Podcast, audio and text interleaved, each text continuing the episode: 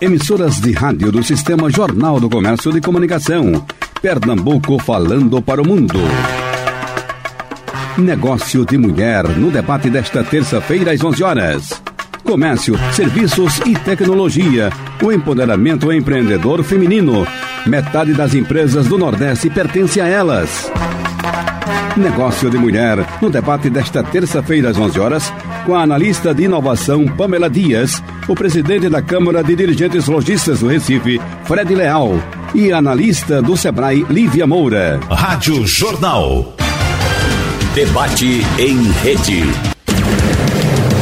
Atenção emissoras de rádio do Sistema Jornal do Comércio de Comunicação. No ar, debate em rede. Participe! Rádio Jornal na internet. www.radiojornal.com.br Eita, o nosso debate está começando. Negócio de mulher é o nome dele. As mulheres que trabalham, que planejam, que fazem e estão aí para conversar com a gente. A gente vai ter Lívia Moura, que é analista de projetos do Sebrae, Pamela Dias, analista de inovação do Armazém da Criatividade, o Polo Avançado do Porto Digital em Caruaru, coordenadora do Minas, o programa de qualidade do gênero do Porto Digital, e o presidente da Câmara de Diretores, Dirigentes Logistas, a CDL, Fred Leal, que é também presidente do Sindicato dos Lojistas do Comércio de Bens e Serviços do Recife, do Cindy Lojas. Meu prezado presidente, um pouquinho antes para a gente falar do nosso esporte preferido, que é gostar do centro da cidade, vamos falar dele, porque nós temos feito entrevistas aí e bem, bem alegrantes, porque por exemplo, o trabalho já estaria começando na Rua da Concórdia, aquele churume que, corri, que corre ainda pela Rua da Concórdia, vindo até o restaurante de leite, dessa vez acaba porque vão fazer finalmente um, um, trabalho definitivo. É isso que estou dizendo. E vai ter uma. A, a Rua da Praia, a, a, a Rua da Palma está resolvida, ou quase resolvida. O que é que o senhor nos diz? Que ali é uma espécie de modelo para o resto do Recife. Ô Geraldo, o, como você bem sabe, o problema do centro é um problema muito amplo, né? Uhum. E o centro é são vários locais, né? Não é um local só. Tem a Conda Boa Vista, tem a Guararapes, tem a Rua do Então, são vários problemas. É, isso que você está falando da Rua da Concórdia é verdade. Uhum. Nós tivemos várias reuniões com o pessoal da Compesa. Está se fazendo um trabalho definitivo, muito sério, uhum. para evitar que haja mais cheias que prejudicam muito o comércio daquela área. É, inclusive vai ter também mexido nas calçadas, vai ser mexido nos. Enfim, é um, é um projeto muito mais sério que estão uhum. fazendo. Então isso é verdade. E, bom, esse é um projeto. É, tem vários projetos. Agora a gente precisa entender, às vezes a gente pressiona muito o prefeito e nossa amiga Ana Paula sobre é, as coisas que precisam ser feitas. Né? Mas é muita coisa. Hum. Então a gente está. É, elegemos algumas coisas principais, vamos dizer, na parte da limpeza, você deve ter tomado conhecimento do grande programa que o, o, o prefeito fez de Recife Limpa. Uhum. Isso realmente eu tive a oportunidade de domingo e ver. Fui na Viva Guararapes, que é um evento para dar uma, para dar uma, enfim, uma motivação na Guararapes, é, e, e, e, o, e o centro estava limpo. Estava limpo. Então, isso é uma primeira coisa. Iluminação, ele está tratando da iluminação também. É, começou com as praças, começou com. Tem algumas praças do centro importantes, ele está tratando também. Segurança. Tem feito também um bom trabalho junto com o 16 Batalhão. Então, nós criamos um grupo, temos trabalhado na questão da segurança, que tem avançado um pouco. Agora, a rua ocupada por pessoas, inclusive muitas, não são nem do Brasil, venezuelanos, aquele pedaço ali na, na, na frente do Palácio do Governo, ao lado do Teatro de Santa Isabel, é, de alguma forma eles conseguiram desafogar a, a Rua do Imperador. Aliás, não tem mais aquelas barracas armadas na Rua do Imperador.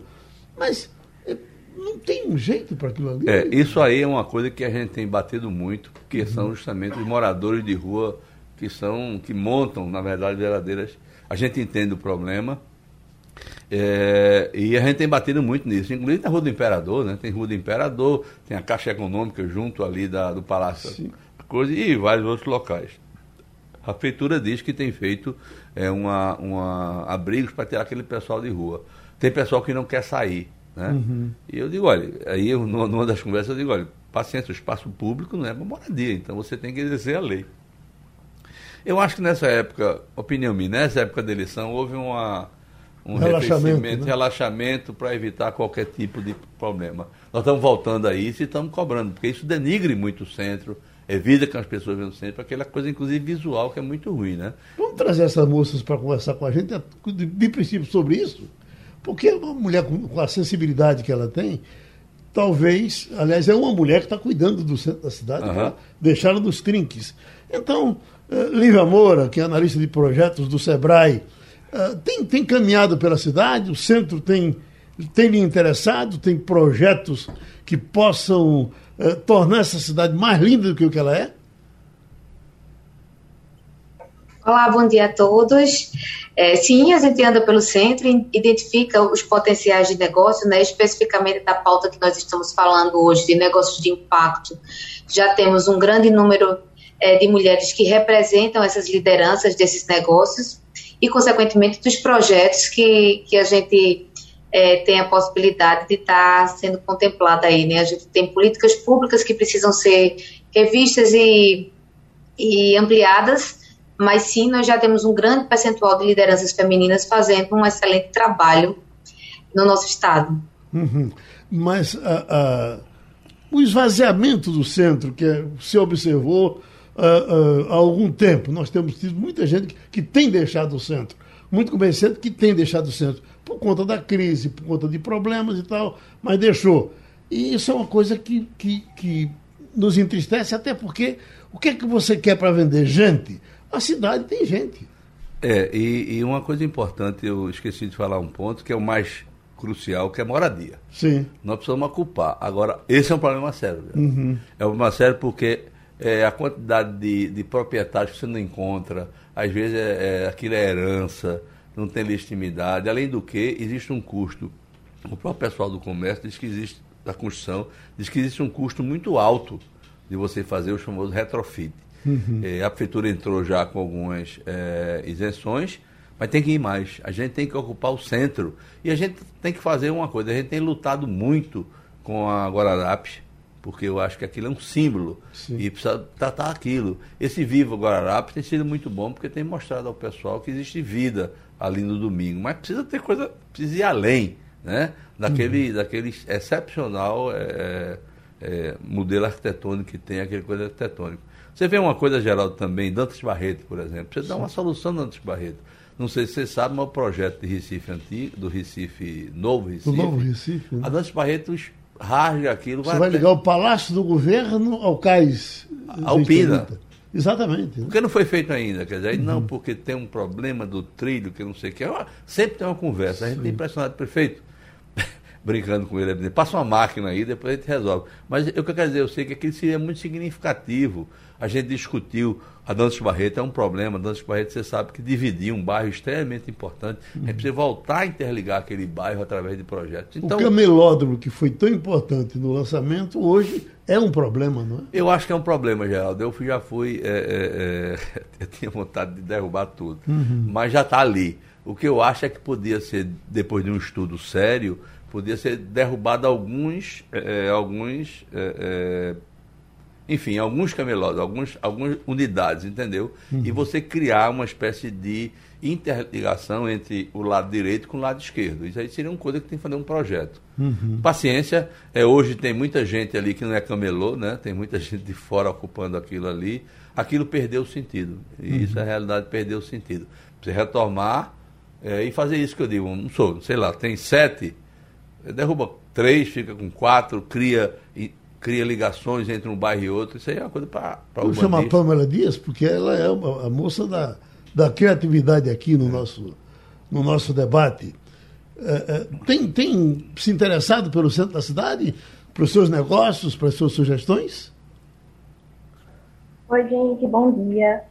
É, Dentro de quando a gente olha para o empreendedorismo feminino, a gente tem que estar atento a todos os segmentos, né? Então, a gente tem mulheres que atuam no centro, mulheres que atuam na periferia. Então, quando a gente olha para o empreendedorismo feminino, ele é muito complexo, né? Então, a gente precisa olhar para as mulheres, as mulheres mães, as mulheres negras, as mulheres periféricas. Então, ele é muito vasto. A gente pode olhar para o segmento da economia criativa, e dentro do segmento da economia criativa, a gente tem as mulheres que trabalham com moda, né? a gente tem aqui o APL, que é o Arranjo Produtivo Local Têxtil, Caruaru, Santa Cruz e Itama. A gente tem as mulheres que trabalham com design, com audiovisual, com fotografia. A gente tem outras, outras mulheres que trabalham com empreendedorismo financeiro, educacional. E aí essas mulheres vão ocupando diversos espaços dentro dessa, dentro dessa geografia, dentro dessa localização. Seja o centro, né? Ou seja, regiões mais distantes e mais periféricas também. Uhum. Mas quando a gente fala de feminino, empreendedorismo feminino, a gente precisa entender que tem uma multiplicidade de mulheres e de atuações dentro desse contexto, dentro desse segmento.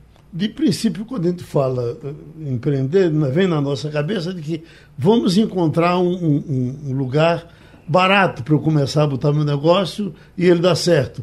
O centro da cidade é barato, não é? É barato. E, e existe um fluxo ainda muito grande no centro da cidade, uhum. viu, Geraldo? Existe um fluxo grande. É, convergem lá uma série de ônibus, tem. É, veja bem, tem uma estrutura enorme o centro. O centro tem saneamento, tem moradia, tem energia elétrica, tem ônibus. O que precisa é juntar isso tudo e criar um planejamento para isso. E é barato. Uhum. O centro está barato. Uhum. Você precisa é, fazer o seguinte: como é que faz voltar? Jamais voltar ao que era antes. O pessoal pensa ainda o que era antigamente, que você, uhum. nós é sabíamos o que era antigamente. Não, a gente tem que descobrir qual é a nova vocação do centro. A gente tem cultura, a gente tem é, lazer, a gente tem muita é, turismo. E como é que se junta tudo? Aí tem que planejar. Uhum. E eu uhum. acho que não pode ser uma coisa somente de um lado de outro. Tem que olhar o centro como um todo, fazer um planejamento. E aí, Geraldo, vai durar 10 anos, Geraldo. Não pode uhum. ser um planejamento de um prefeito, de outro. Tem que ser uma coisa que dure, é, perpetue dentro de um projeto, sabe? Você não acha que a cidade do centro é, ainda tem espaço, por exemplo, para bons restaurantes? Porque o, o, nós já tivemos ali, é, não é voltar ao passado, mas você tinha o Gregório, você tinha. Galo de Ouro. O Galo de Ouro. Um montão Savoy, que era um misto de. Exatamente. O Savoy, todas as vezes que a gente passa ali, meu Deus, por que, que eu não volto aqui? Porque. É, é, é, e alguns. Por exemplo, o movimento no leite tem sido impressionante. É. Impressionante. É um fenômeno. Né? Você tem, você possivelmente, se for almoçar lá hoje, tem que reservar, porque talvez não tenha vaga para todo mundo no leite. Né? É. Então, esses outros, em, em, outros trechos ali, por exemplo, eu nunca mais, eu passo ali na frente do Mustang, eu digo, eu vou, eu vou entrar aqui. Aí vou e volto, termino esquecendo. Mas o Mustang, né? Está é um funcionando lugar, lá. É um que as pessoas simbólico. reconheçam, apareçam. E se não gostarem, diga, porque a gente diz e se faz melhor. Né? Porque, por exemplo, o, prefe... o presidente conhece, certamente conhece, a, a, aquela loja maravilhosa da, da, importadora Paris ali, do, ao lado, praticamente na frente do Teatro do Parque, bem organizado. O cara, eh, Zé Augusto, fez com o maior bom gosto do mundo inclusive obedecendo aquela, aquelas ordens de não, de não, não fazer marcas muito grandes, placas grandes, placas pequenas, mas todo tipo de perfume, uma maravilha. E, e, e aquele trecho ali está muito bem cuidado, aquele pedaço ali que você sai da, eh, da, da 7 de setembro, onde o pessoal vê dos nossos radinhos ali. Eu vivo ali comprando rádio todo dia. É, você e, gosta de rádio. E, é, e sempre que eu vou, tem uma filha de gente comprando rádio, né? É, eu uhum. acho, ó, veja bem, Geraldo, o restaurante ele é uma consequência. Sim. Porque ele precisa ter gente uhum. que se sinta seguro, que vá para um lugar limpo, etc. Então, eu acho que faz parte. Você vai dizer, primeiro tem o restaurante, depois tem o, tem o público. Eu acho que é um conjunto, a gente vai ter que resgatar tudo isso. Agora, concordo com você. Eu tenho certeza que o Savoy, se tiver uma grande reformulação na Guarapá, o Savoy volta. Uhum. O Savoy volta, né?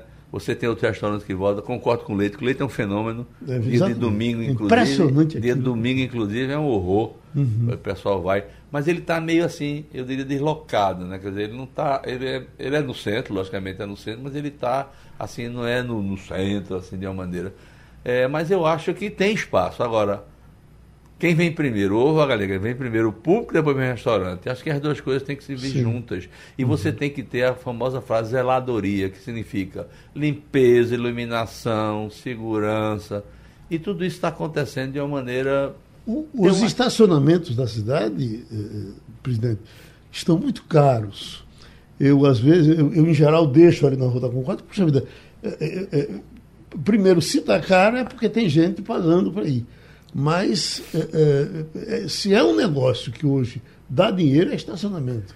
É, eu não tenho assim essa, essa, essa percepção do caro e barato. Agora, veja bem, um grande percentual. Rara, raras vezes eu vou, é. não deixo 20 reais lá para o camarada é, que tá é, é, Se você for São Paulo, você vai pagar uhum. 50, 60. Mas veja bem, é, eu acho que estacionamento não é o principal problema. Não que não seja um problema. Tem uhum. muito estacionamento no centro, viu? Tem muito estacionamento. Agora, não tem estacionamento no pé da loja, tem estacionamento que você tem que andar 500 metros, ou em qualquer lugar do mundo.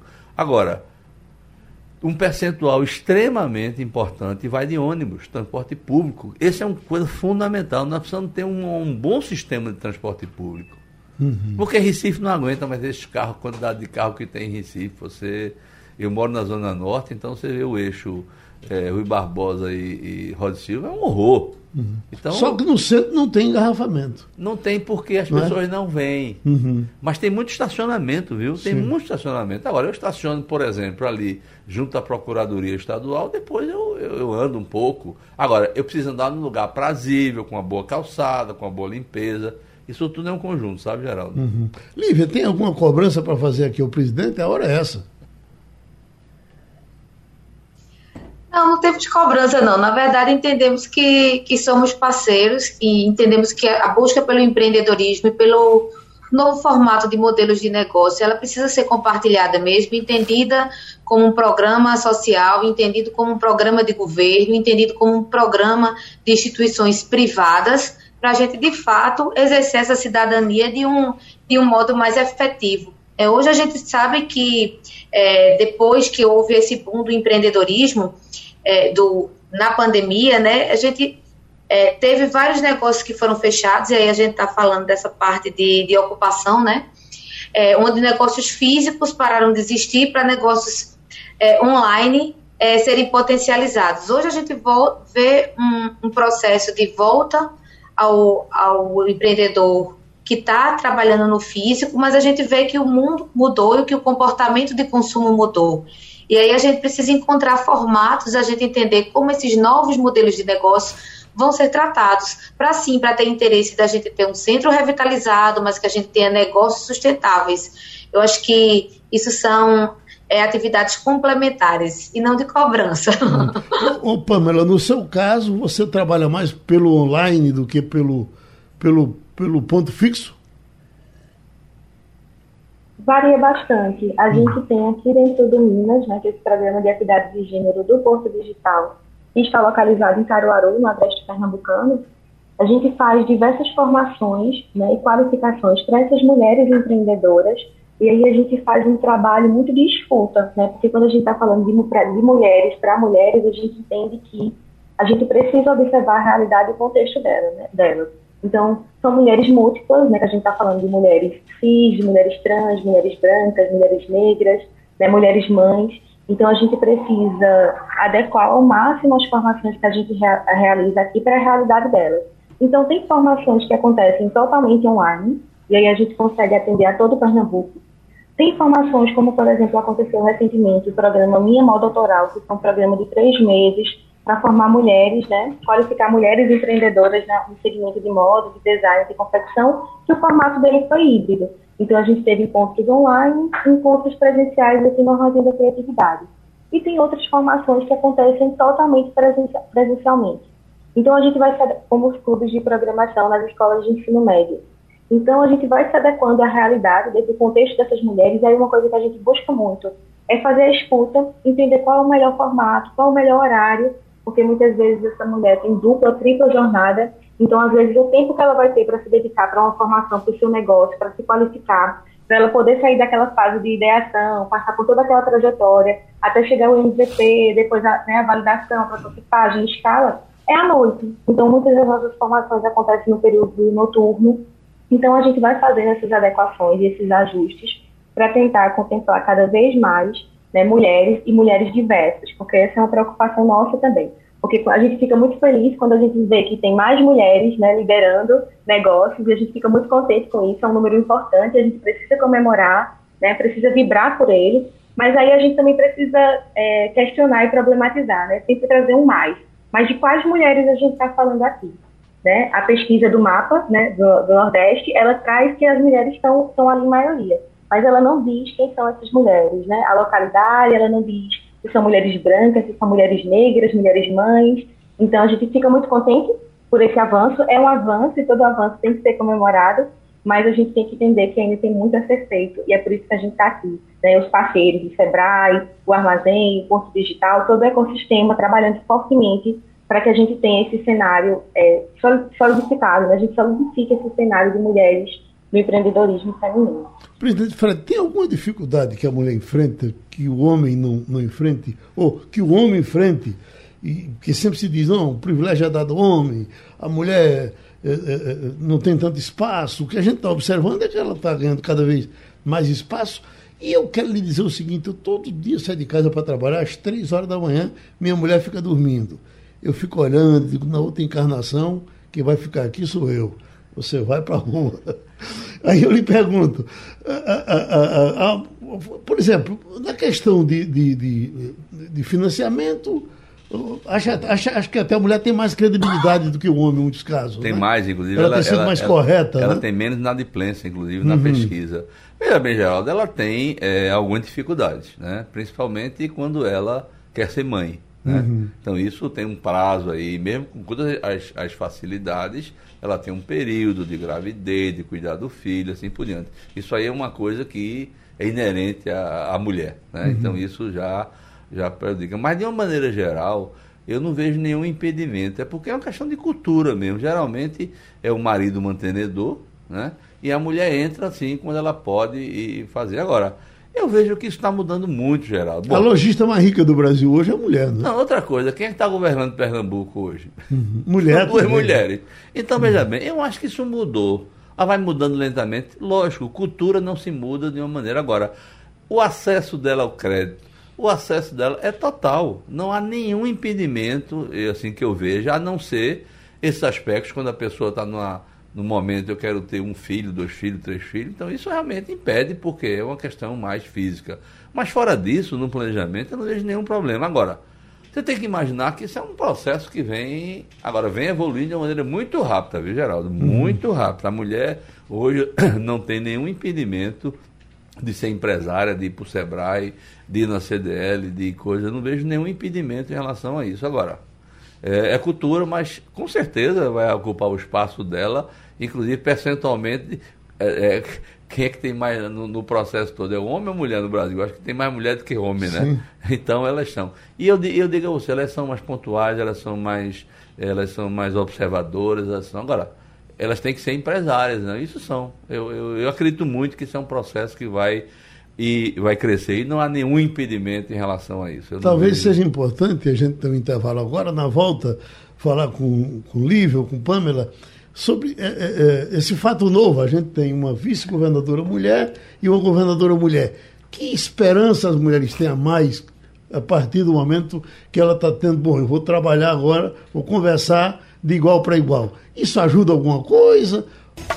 Deixa eu dizer aqui rapidinho que tem o Rodrigo Bezerra, que é professor, já nos deu diversas entrevistas aqui sobre concurso, mas ele é, uh, uh, na origem, professor de português. Ele nos traz aqui um livro muito interessante, Gramática da Língua Portuguesa, para concursos. No momento, inclusive, que eu estava aqui pensando para conversar com os nossos debatedores e com as duas debatedoras sobre a, a Livraria Cultura. Porque a, a Livraria Cultura é um espaço maravilhoso. Então, com relação a essa questão do livro, para você comprar com, é. com, com tranquilidade e com conforto, o recifense não tem do que reclamar. Dá até uma preocupação grande que as pessoas não frequentem a Livraria Cultura com a assiduidade que elas é. deveriam fazer. Né? Então, nós temos. Esse livro está na nona edição, né, professor? Bom dia, Geraldo. Está sim, está na nona edição. É um livro que já está no mercado desde 2018, ah, aliás, desde 2008 né, é um mercado de, de, concursos públicos, mas que trabalha a nossa língua portuguesa como um todo, uhum. com informações é, bacanas, preparando o estudante, pode ser também para colégio, para Enem, mas especialmente o, o estudante que vai para o concurso público enfrentar aquelas bancas complicadas, difíceis, né, questões muitas vezes difíceis de língua portuguesa, ele pode encontrar aí na, na nossa obra aí um, um arsenal muito grande de, de, informações e conteúdos que o possibilitará responder à prova com tranquilidade. Hum. O professor, os livros de história têm feito um sucesso enorme do Brasil. Raramente, quando a gente vai na relação dos mais lidos, não tem um de história. Não é? Eu lhe pergunto, os livros de língua portuguesa também fazem o mesmo sucesso? E sempre, Geraldo, é, quando a gente fala de estrutura da língua, às vezes as pessoas têm um, têm um no, no mercado, né, tem uma ideia muito forte que é ninguém aprende a língua portuguesa, ninguém sabe a língua portuguesa. Na verdade, eu, eu sempre costumo dizer que é muitas vezes a forma como ela é transmitida, como é ensinada. Então, eu acho que o, o problema não está em si no conteúdo, está como a gente transmite, né? Quantos, quantas vezes nós não nos apaixonamos por aulas, por professores? Então, eu acho que é a forma como é, é transmitida a nossa língua portuguesa e outras disciplinas. Eu, por exemplo, tive problema sério com matemática, sempre tive problema sério com matemática. Uhum. Mas não é a disciplina, talvez tenha sido a forma como eu aprendi ou o acesso que, que eu não tive a determinados conteúdos. Mas, assim, é, às vezes é uma pena, né? Porque é, eu sempre costumo dizer o conhecimento liberta, o conhecimento é algo fundamental para a vida. Uhum. Eu, me lembro da coisa de matemática, eu me lembro que eu chegava na, na, no, no, colégio e dizia, professor, eu só tenho. Primeiro que eu só estudei à noite, nunca tive chance de estudar de dia. Sempre foi à noite, porque a barra sempre foi pesada. Mas eu chegava. Primeira coisa, quando ele estava lá no cantinho dele, professor, eu só passo se o senhor me passar. Eu não tenho condição nenhuma. Foi sincero, né? De aprender matemática. Não, olha, se esforça. Não, não tem esforço, eu não tenho cabeça. Eu também sempre tive problema com matemática. e o senhor vai me ajudar. E aí, alguns ajudaram. Mas aí eu lhe pergunto: uh, uh, bom, então, deixa eu uh, lhe esse livro aqui é meu. É seu, todo Eu seu. posso ler todinho. Todinho. Então tá certo, viu? E a gente se conta depois, não é tá isso? Ok. Bom, então deixa eu perguntar logo para as nossas debatedoras aqui. Uh, Lívia, nos seus ensinamentos aí do Sebrae, uh, Pamela, pelo Porto Digital, tem alguma importância ainda a língua portuguesa para vocês? Ou isso é outra história, a, a coisa é só digital e vamos, e vamos pensar noutra vida? A língua portuguesa é para velho? Eu acho que a gente precisa aprender a se comunicar de uma maneira efetiva. Uhum. Né? Então, a língua portuguesa contribui muito para isso, para a gente aprender a, a ter uma, uma, mensagem mais clara, aprender a falar com vários tipos de público. Claro, sim, é muito importante. Uhum. Lívia? Tá me ouvindo? Não, já ouvi. Ah, sim, sim, sim. É porque eu estou. Pamela? Oi, gente, eu concordo demais com Lívia é, a qualidade da nossa comunicação e a gente buscar sempre uma comunicação assertiva, uma comunicação não violenta.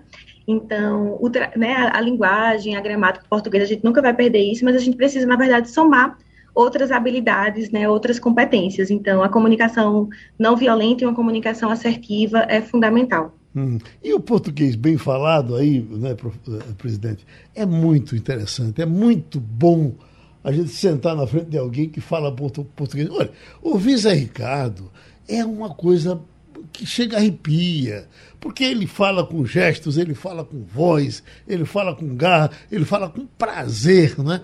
Então é muito bom. Eu me lembro que nós tínhamos, uh, uh, quando, no tempo da greve, que essa empresa foi vendida para João Carlos Pai Mendonça, a gente teve diversas reuniões com empresários e um deles era Edson Mororó Moura.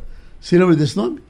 Edson Bororó Moura. Moura. Né? E a gente sentava assim, de, um, um, grupo dizia, vamos ouvir ele falar e ver se ele, se ele dá algum erro de português. E ele não dava nem na conversa, nem na conversa eh, de mesa de bar. Então, é, é, é, significa que é muito bom. Tudo que se faz bem feito é bom. Com certeza. Não é verdade? É verdade. E concurso público, qual é o mais pesado do momento? Por enquanto, a gente passou, nós estamos com alguns concursos de tribunais, né, que estão aí abertos, e concursos para tribunais regionais de trabalho. São boas uhum. oportunidades para quem quer é, se preparar. E, quer, quer, queiramos ou não, o novo governo que vem por aí provavelmente deve aumentar o, o cabedal de concursos públicos. Então, uhum. quem quiser se preparar, eis aí uma boa chance. Pamela, você que ensina e que é da área, o, o, a, aconselha uma mulher fazer o concurso público ou botar uma loja? Onde é que ela vai ficar rica?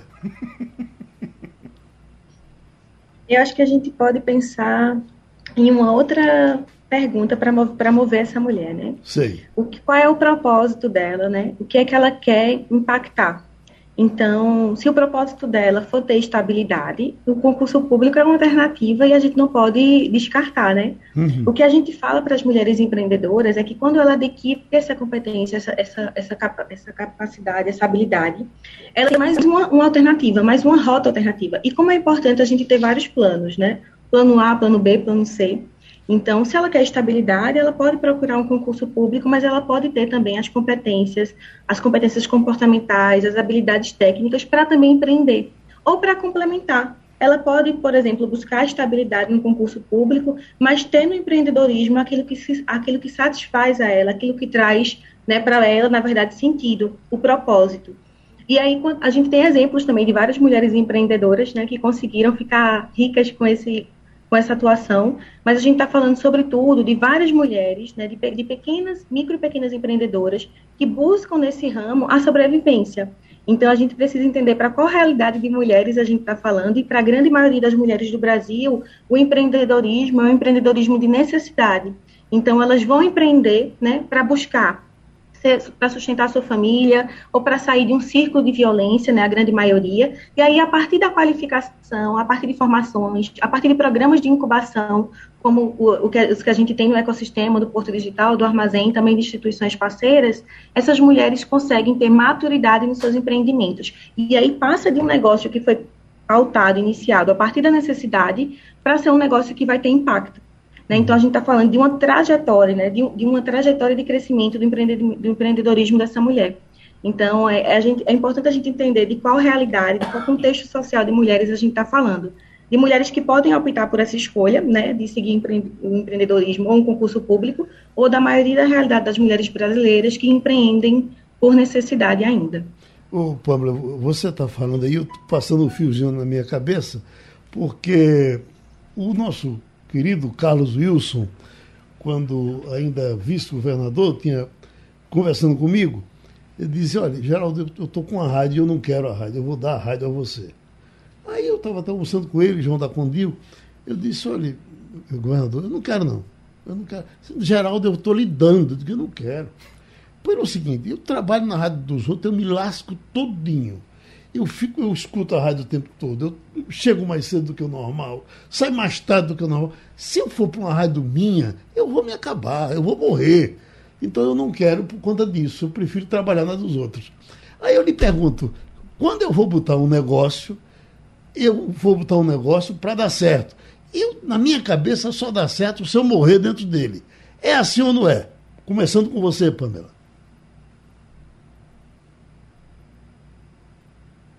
O negócio é trabalhar para morrer? Ou a gente tem, tem limites? Muitas trajetórias, né? A, é, a, gente pensa que o empreendedorismo ele é uma realidade de, de mil maravilhas, mas tem essa parte do trabalho duro, né, essa parte das múltiplas jornadas.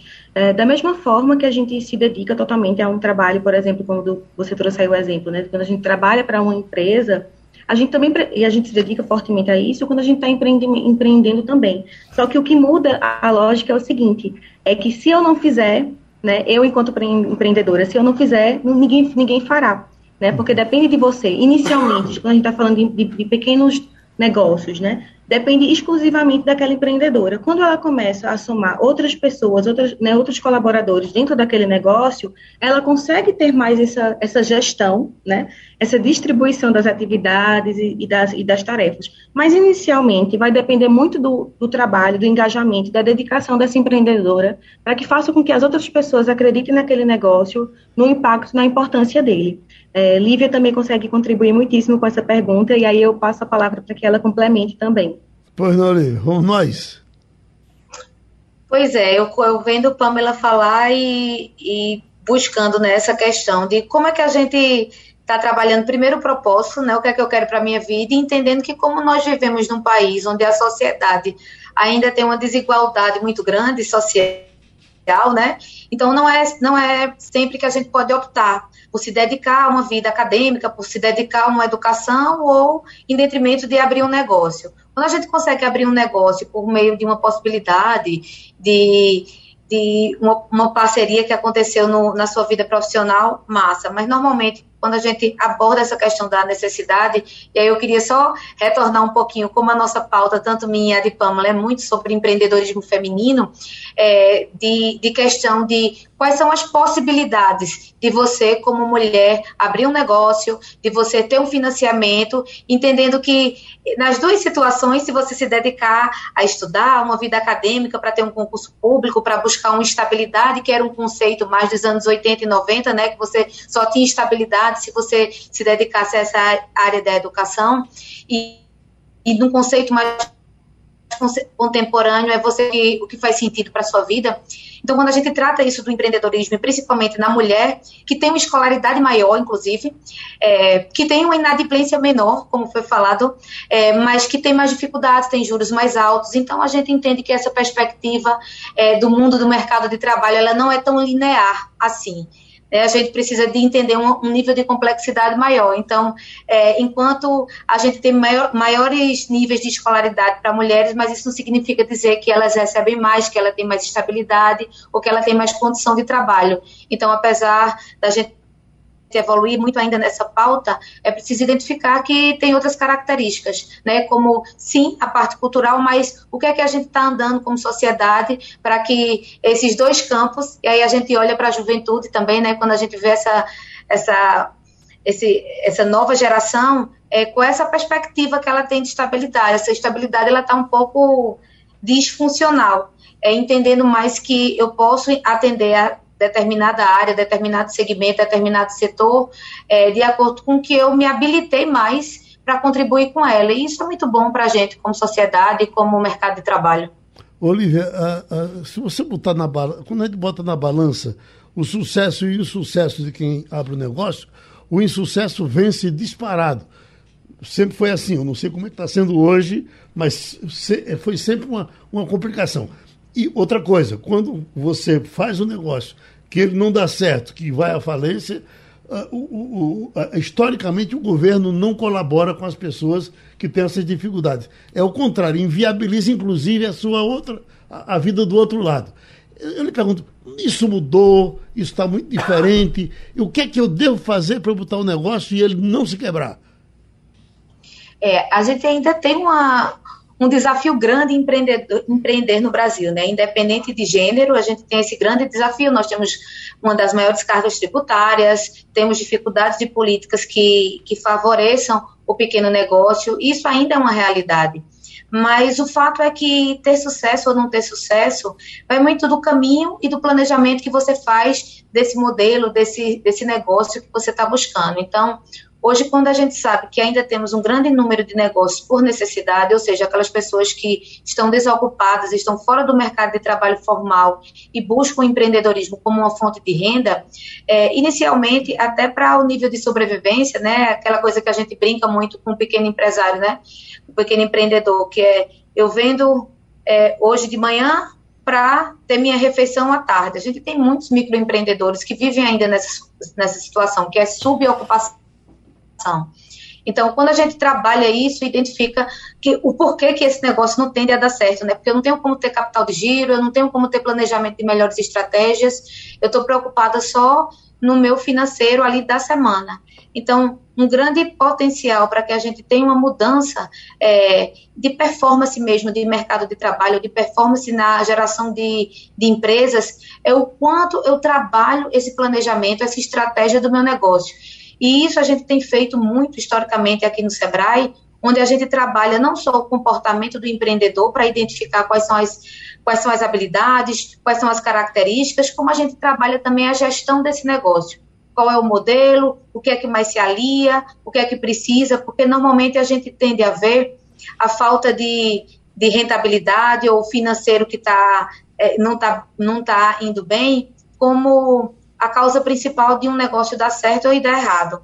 E, na verdade, isso já é a ponta do iceberg. Quando a gente vem a não ter fatura, um bom faturamento, significa que várias outras coisas não foram bem pensadas e planejadas no negócio.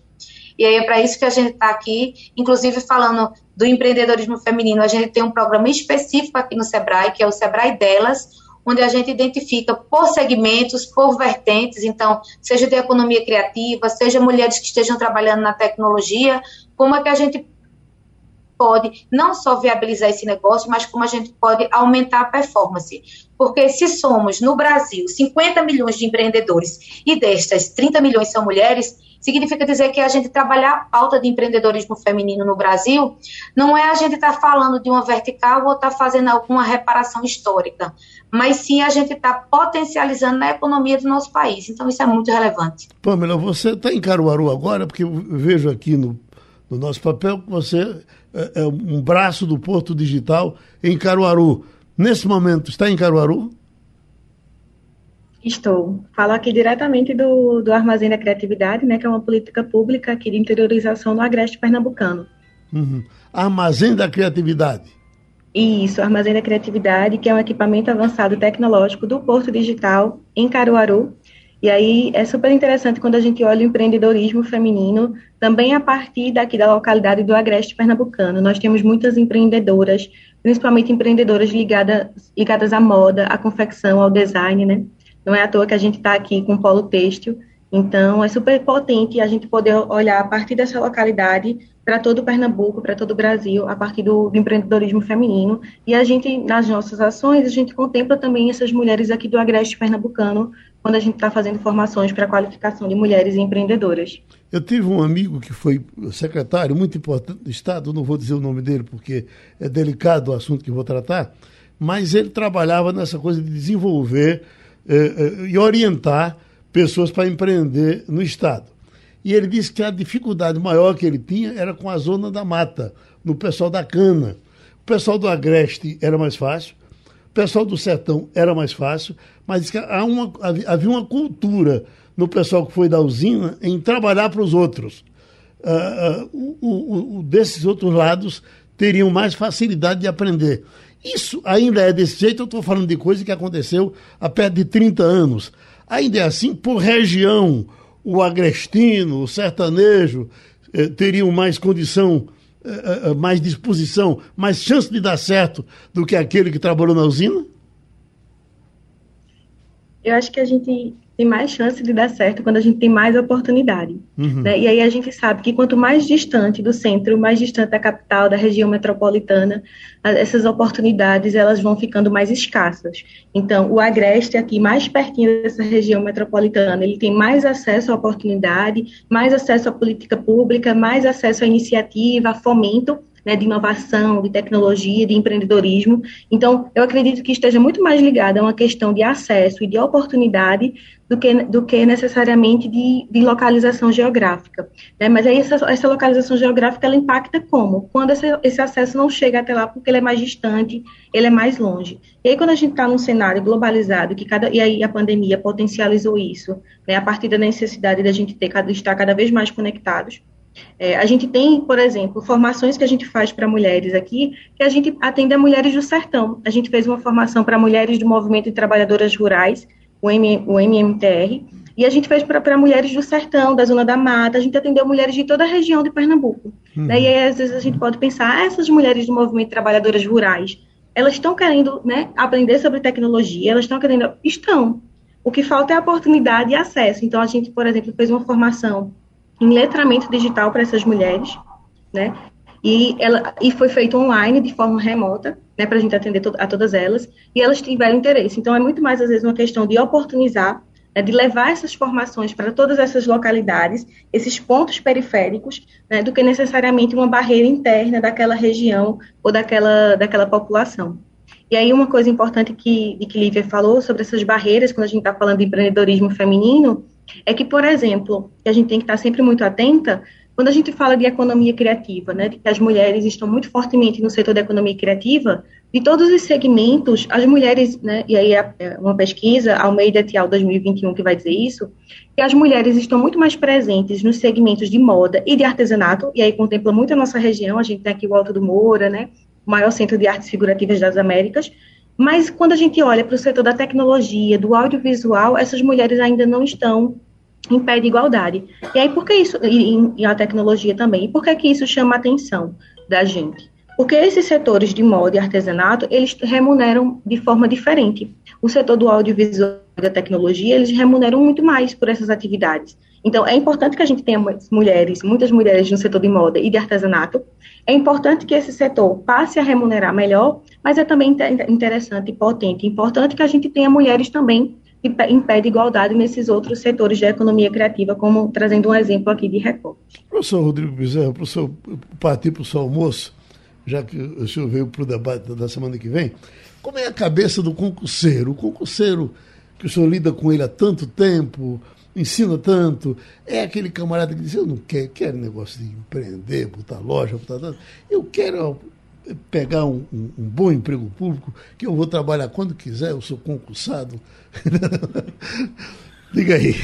Olha, Geraldo, é, são perfis, né? Eu acho que são perfis. É, a administração pública precisa de gente com esse tipo de, de perfil. Uhum. Lembrando bem que hoje, a, é, a, gente, a gente às vezes brinca até, diz, ah, eu quero trabalhar pouco, isso aqui. Eu, eu, não é bem assim, não. Hoje, é não. hoje em dia, a administração pública hoje exige muito. Já me disseram e... que o difícil disso é passar no concurso. É Depois passar que passa, concurso. tudo fica mais fácil. Não, é verdade, fica muito mais fácil, mas assim, tem muito trabalho, tem muita responsabilidade para fazer, né? É, e outra coisa, estão muitas áreas inclusive áreas da, da, própria administração pública que exigem um caráter mais de empreendedorismo. Né? Por exemplo, você tem um, é, alguma, algumas áreas da defensoria, algumas áreas da, das procuradorias que exigem que, que, que, se tenha muito isso. Algumas áreas administrativas estratégicas de construções que exigem um, uma visão empreendedora também. Então, não quer dizer que a pessoa que vá, vá fazer o concurso público ele necessariamente não tenha um caráter, uma percepção, um viés empreendedor, uma visão estratégica né, do, do negócio. É claro que Empreender no Brasil, né, como as convidadas muito bem falaram, é um desafio muito grande num país com uma carga tributária absurda, em que né, muitas vezes até você. Eu, eu tenho empresa também, e sei uhum. o que é uhum. isso, né, sofro na pele o que é isso. É, é, é, difícil muitas vezes, eu sempre digo, é difícil no Brasil, às vezes, você ser honesto. Você quer ser honesto no Brasil, é difícil. Uhum. Né? Às vezes o desonesto, às vezes, eu acho que é uma frase pesada e dura, mas às vezes é, é, é o desonesto passa melhor do que o honesto uhum. nesse país para você empreender. Mas o concurseiro, ele é uma pessoa que, em geral, busca um pouco mais, digamos, de estabilidade, sem querer correr tanto risco do empreendedorismo. Normal. Muito obrigado. Eu que agradeço. Bom, como as coisas são interligadas, estamos já chegando no final do debate, deixa eu trazer aqui o presidente Fred Leal, já que nós estávamos aqui no intervalo falando de educação financeira. Para a mulher empreendedora, enfim, para quem vai empreender, empreender de um modo geral. Se não tiver educação financeira, está afadado ao fracasso? todo empreendedor, Geraldo, ele precisa ter algumas coisas que ele minimize o risco. Não que não vai ter risco, risco tem tudo, né? Então ele precisa minimizar o risco. O Sebrae tem inúmeras ferramentas de apoio com muita competência que pode minimizar. Mas basicamente é o seguinte: fazer um planejamento. O mínimo, uma pipoqueira tem que fazer um planejamento. Quando é que eu gasto para coisa? Se eu estou ganhando dinheiro, se eu não estou, é, qual é o meu fluxo financeiro? Você vai dizer, isso minimiza? Minimiza. Agora, vai dar certo? Não sei. Aí é uma questão. Empreender é um risco. O que você tem que fazer é minimizar o risco. Então, eu acho que falta no Brasil uma educação financeira de base. Eu vou exagerar. No jardim de infância devia ter educação financeira. Para a gente entender o que é poupar. Quer dizer, poupar é você segurar hoje para o futuro. Quer dizer, todo esse conceito precisa, precisa ser internalizado nas pessoas. Falando da mulher empreendedora, ela tem isso. Né? E ela vai ao Sebrae, quer dizer, eu não entendo como é que alguém monta um negócio e não vai a um órgão feito o Sebrae, tem vários, mas o Sebrae talvez seja o mais adequado, e que vai dizer para ele, olha, você planeje suas vendas, planeje seu fluxo de caixa, veja onde é que você vai errar. Aí você vai dizer, isso dá certo? Minimiza o risco. O empreendedor tem que minimizar o risco. Mas a educação financeira é cada vez mais fundamental para a pessoa ter sucesso. Um empreendedor já disse aqui nesse debate o seguinte, que a, melhor receita para quebrar negócio é querer vender mais barato do que os outros. O que, é que o senhor diz? Ah, meu pai dizia isso. Disse, eu, eu, não conheço ninguém, ninguém que vende barato e, e, chega lá. Eu tenho que vender um preço justo. Tem outra coisa, Geraldo, que é fundamental para o empreendedor. Não misture dinheiro particular com a da empresa. Uhum. Mesmo sendo uma empresa pequena, tente separar aquilo que é para minha manutenção particular e aquilo que é giro para a empresa. Ah, mas é difícil? É não, é não, é só ter consciência. Então são duas coisas misturadas. E agora, tem que vender com lucro. Se não vender com lucro, procure outro negócio, reajuste o seu planejamento estratégico. Lívia Amor, é a sua participação final, dê seu recado. Pois é, eu concordo geral aí com o que está se falando. De fato, a administração financeira ela, ela é uma base sustentadora do negócio, mas isso vai muito do planejamento.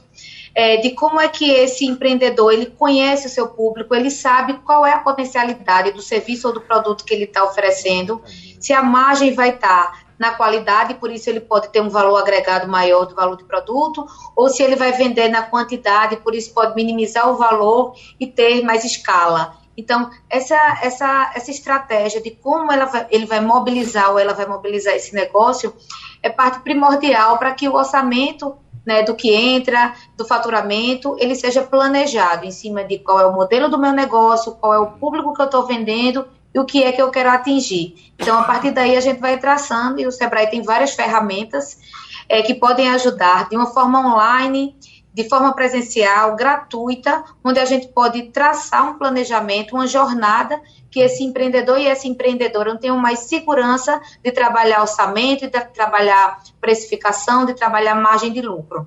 Uhum. Pamela, sua pancada final.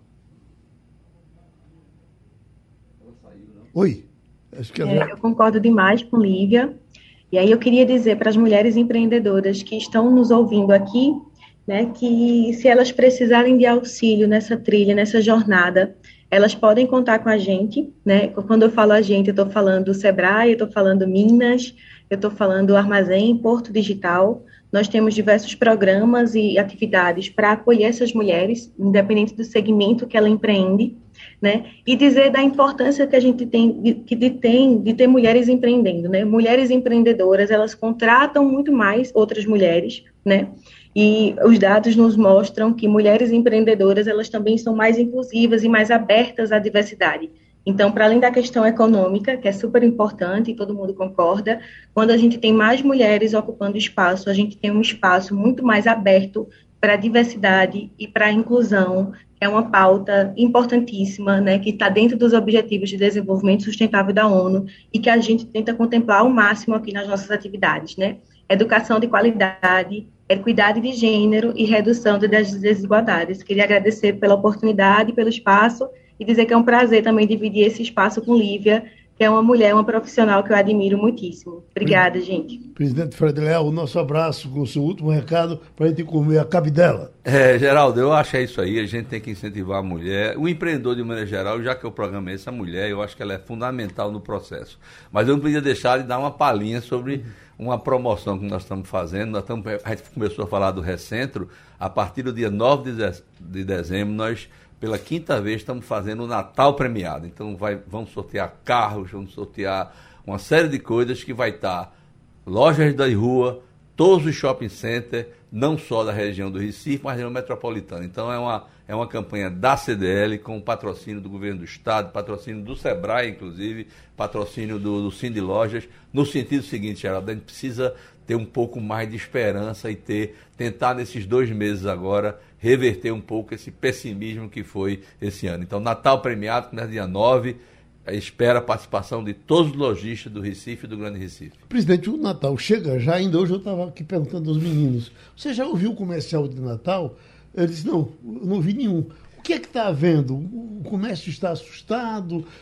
Está com medo? O que é que está havendo? Não, é que inventaram uma tal de Black Friday, uhum. que era para ser a última semana, e o pessoal antecipa. Sei. Que eu acho, inclusive, isso para efeito. Vende antes do Natal por uma margem mais baixa e deixa de vender no Natal. É uma antecipação uhum. de mais baixa. Então, distorceram totalmente o Black Friday, você vai ver, é tudo Black Friday, Black Friday, Black Friday. Quando o Black Friday, originariamente, é a última sexta-feira. Uhum. Mas eu acho que isso aí é um canibalismo no bom sentido sentido. Quer dizer, eu estou deixando de vender no uhum. Natal. Mas vai sim, vai chegar. Eu acho que estamos no momento certo ainda, no, no dia 8, né? Dia 8.